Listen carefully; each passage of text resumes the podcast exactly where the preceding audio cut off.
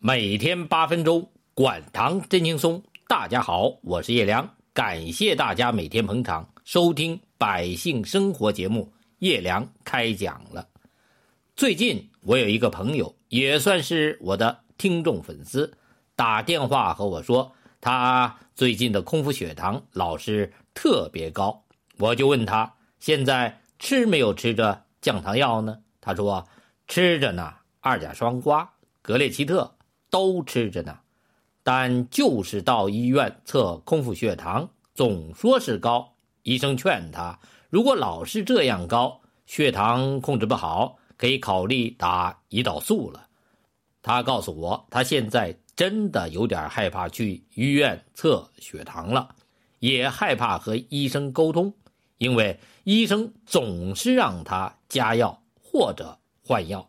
我问他。那你的餐后血糖怎么样？他说，餐后两小时的时候，血糖一般都在八以下。我说，你这餐后血糖控制的很好呀。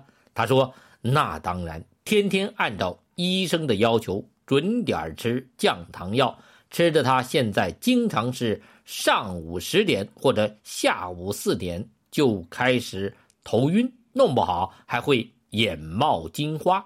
有的时候开着开着会，这人就虚的不行，身上直冒冷汗不说，心还慌得要命，想要吐。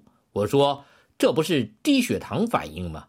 他说是啊，特别是最近空腹血糖一高，医生就让我加药，一加药我就老这样。有的时候出门兜里得揣块糖，如果路上堵车，我就自己索性不开车了，让司机给我开车。我就怕别什么时候低血糖出了车祸，那可就要命了。我说，你看你吃着药，还老出现低血糖，但空腹血糖还老高。你能不能告诉我你是怎么测空腹血糖的？是在家里测的吗？他说呀，他自己在家也测血糖，自己早上起来测空腹血糖一般都不怎么高，可到医院一测总是高。所以他一直怀疑是自己家的血糖仪有问题。我问他：“那你带没有带过自己的血糖仪到医院和医院的结果校对一下？”他说：“啊，这事儿说起来也怪，到医院一测，他家里的血糖仪和医院的结果差不多。”我一听这话就知道他测空腹血糖的方法有问题了。我问他。你怎么到医院测空腹血糖的？他说他家离医院不远，所以他就是自己走着去医院，在门诊测血糖。如果血糖高了，他就去挂号咨询医生，让医生看怎么给他调调药。我问他你一般走多长时间？他说啊，慢的话三十分钟，快的话十五到二十分钟就能走到医院。我问他。你走到医院，这么冷的天，你穿的厚实不？他说厚实。到医院有的时候还冒点小汗。我说呀，你的空腹血糖不一定高。你看你在家测不高，在医院测高。你家里的血糖仪和医院的数字对过，没有问题。他问：那为啥我空腹血糖测着就高呢？我说呀，那是因为你从家里走的这段路。导致你体内升血糖的激素分泌多了，血糖反跳升高，到医院一测，空腹血糖就高。他说：“不会吧？我走走路、出出汗，这样不是会增加代谢，能消耗血糖，应该是降血糖才对，怎么反倒升血糖了？”大家看，这就是我们大家经常弄不明白的地方了。以为只要是没有吃饭，什么时候到医院去测都是空腹血糖，而且这中间也不知道会有什么因素影响空腹血糖。空腹血糖最好是早上六点到八点之间测，而且头天晚上十点以后不要吃什么食物，早上起来以后最好在起床半小时内自己测。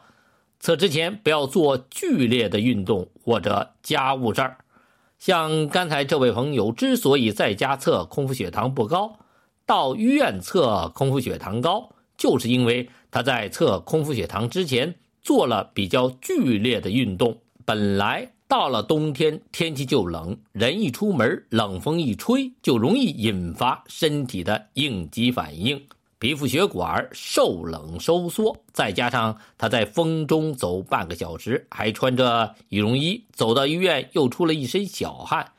就算他本来空腹血糖不高，甚至偏低，也会因为他这一走，增加了身体对葡萄糖的代谢，加上身体对寒冷的反应等等，导致他体内至少有肾上腺素、皮质激素，还有胰高血糖素等升高血糖的激素增加分泌。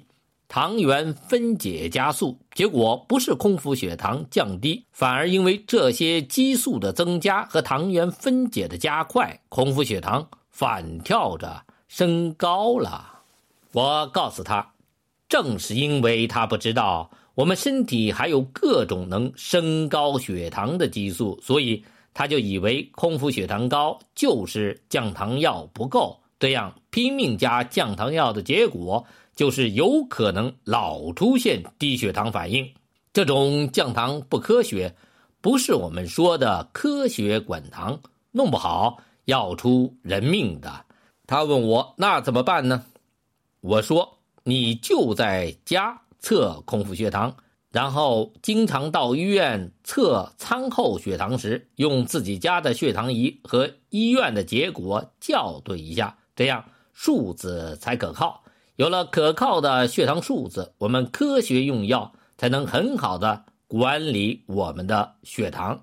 所以，我们糖尿病人家里都应该配一个血糖仪，学着自己测血糖，避免因为这样那样的原因获得错误的信息，耽误了治疗不说，还有可能因为药物使用不当导致低血糖，特别是老年人。血糖高了不一定马上要老人的命，但如果出现低血糖，反倒有可能让老人发生意外。每年老年糖尿病人因为吃降糖药打胰岛素，导致低血糖昏迷或诱发心脑血管意外而死亡的病例，可不是一个小数字哟。所以我的建议，糖尿病人家里。一定要买一个好的血糖仪。对了，顺便问一句，您家里有血糖仪吗？每天八分钟，管糖真轻松。